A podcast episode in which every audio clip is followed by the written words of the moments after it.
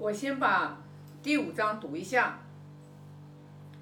子曰：“富与贵，是人之所欲也。不以其道得之，不处也。贫与贱，是人之所恶也。不以其道得之，不去也。君子去仁，呜呼！成名。君子无忠实之间为人。造次必于世。”颠沛必于世。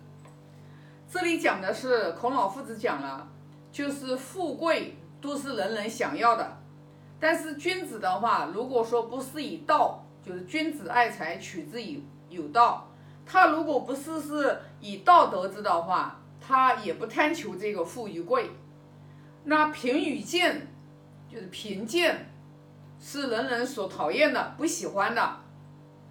但是如果君子的话，他不以道，就是摆脱贫困贫贱，那他也不愿意去做这件事情。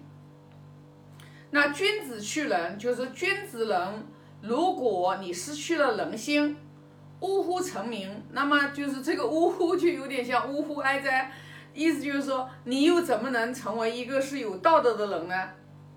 啊，君子无忠实之间为人。造次必于事，颠沛必于事，就是君子人，他在忠实，就是吃饭的那个时间，就是吃饭的那个就是时刻，他都不愿意去违背他的人心，所以呢，就是不管是啊这个颠沛流离，不不管是在危难紧急的时间。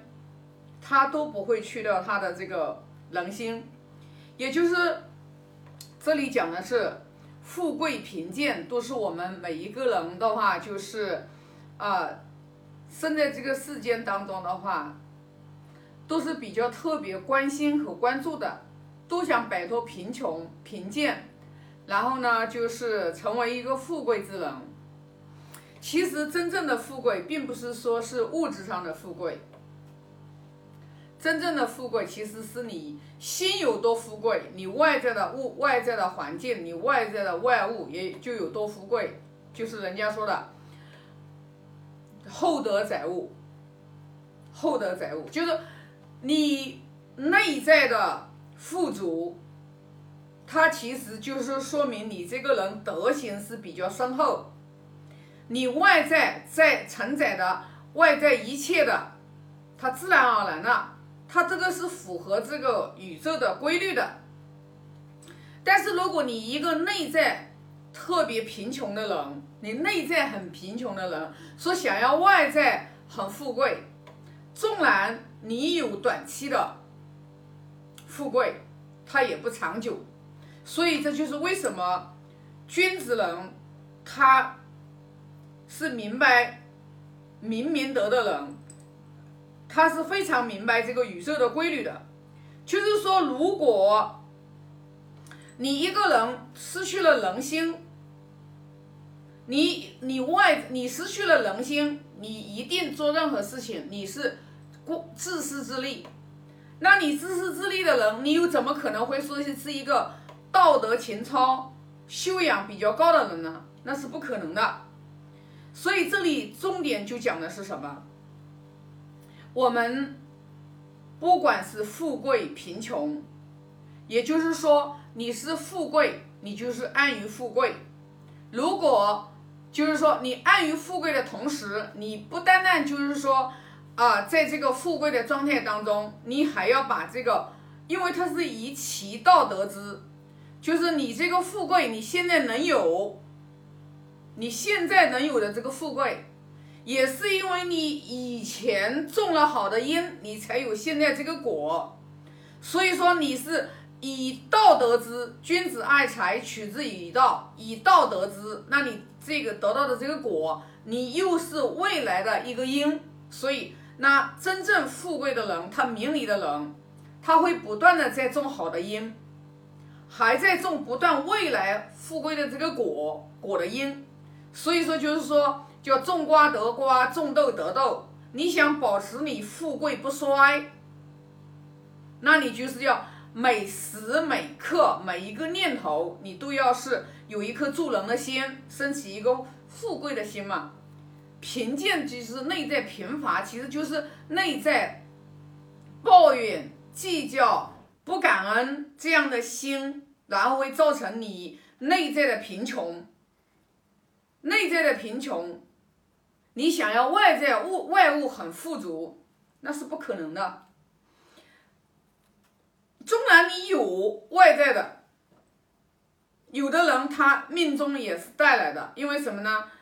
叫什么？就是我们说的，我们不不陷入宿命论，但是你不不得不承认，每一个人他都有命的，但是这个命，我们现在的命是由我们之前创造的结果，有了我们现在的命，我们投生在什么家庭，我们投生在什么地区，但是运是可以通过我们这一世的修行，每一世的修行来改变我们这个运势。然后你在未来功不唐捐，你在未来你的命就会好。所以他命运为什么说一直我们中国人都知道的一命二运三风水四积阴德五读书，它就是这个原因。所以说呢，我们要明白富与贵、贫与贱，它是怎么来的，你就知道它的来处。如果你贫，你贫和贱的时候，你贫贱嘛，贫和贱是两个概念哦。啊，有的人在短期是贫，但是他他内在很高贵，他一定会摆脱贫穷，只是时间而已啊。所以呢，就是说我们不管是富贵贫贱，如果我们明白富贵贫贱它怎么来。又可以怎么去掉它？那你就不急，你不急，你就慢慢的，你种善因，一定得善果。想要变成富与贵，不断的去帮助别人，不断的去付出，做任何事情替别人着想，不要光想着自己。然后的话，当然了，在能达到这种状态当中，你一定是你是一个。明白道理的人，你不明理，凡事你不讲理，不讲理没法聊，对吧？那最后最后一句，我觉得是重点。这里的话分享这个，可能又有人不认同，但是不管你认同不认同，事实是不会改变。就是君子无众食之见为人，就是说我们。君子人，他在吃饭的时候，他一定不会去破坏他的人心。那你杀生，你吃众生肉，其实就破了你的人心。很多的人不相信，他说：“哎，这个那动物它就是给人吃的，这叫歪理，这叫歪理。”哎，每一次讲这个的时候，我都是有特别深的感触。也就是说，如果我们能逮着一个动物，我们就能把它杀了，来保我们的贪图我们的口欲，然后说你说我是我的仁爱之心有多么的仁爱，我就多么的慈悲，然后我多么的去是呃善良，你你这个的话自己自欺欺人，啊，所以你看我之前就有说过。《论语》里面其实藏头藏尾藏了很多，孔老夫子其实叫大众吃素的，他无忠实之间为人。你说一个什么叫人？人心，仁者寿呀。你天天吃大鱼大肉的人，你怎么可能会说你是一个有仁业人心的人呢？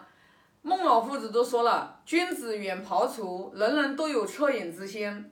所以说，如果我们，你看，君子无忠实之见为人，在一顿饭的时间，他都不会违背了人心。造次必于事，就是在时间紧迫、啊危险、危难的状况当中，他也不会违于违背他的人心。就是在颠沛流离的流离的时候，就是很贫穷、很贫困的时候，他一样也是不会违背他的人心。这里就讲，所以这里就讲到，人想要活得好，你一定要有一颗仁爱之心。仁爱之心是属于根本，所以这里又讲到了仁爱之心根本从哪里来培养？还是说的那句话，从父母身上。因为什么呢？就是孝悌，其为人之本于。就是孝悌之心是属于人的根本，所有的事情它不是一蹴而就的，它都是有一个过程的。也就是说，当我们在真正去从先从事情上面去做，行孝悌是从事情上面去做，啊，把这个德展现出来。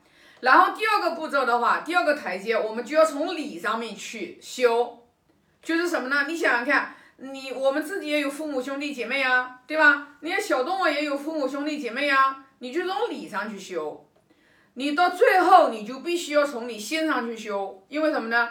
从心上面去修是最彻底的，就是心里面的黑暗黑暗，你点了一盏光明的灯，它自然而然的，你就所有你只有从心里面去改，心里面去改过，你才能真正的彻头彻尾、彻彻底底的改掉。当然，这个是需要一个过程的，啊，就是也是急不来的。就像播下一颗种子，你要去施肥，你要去浇水，你要去除草，它才慢慢慢慢的，它才能长大。所以呢，就是说，呃，修我们并不是说一天生的，我们都是那种仁德之心的人，我们都要修通过自己不断的，就是说。持持戒守身，然后的话去修我们的仁爱之心啊。那这一章的话就分享到这里。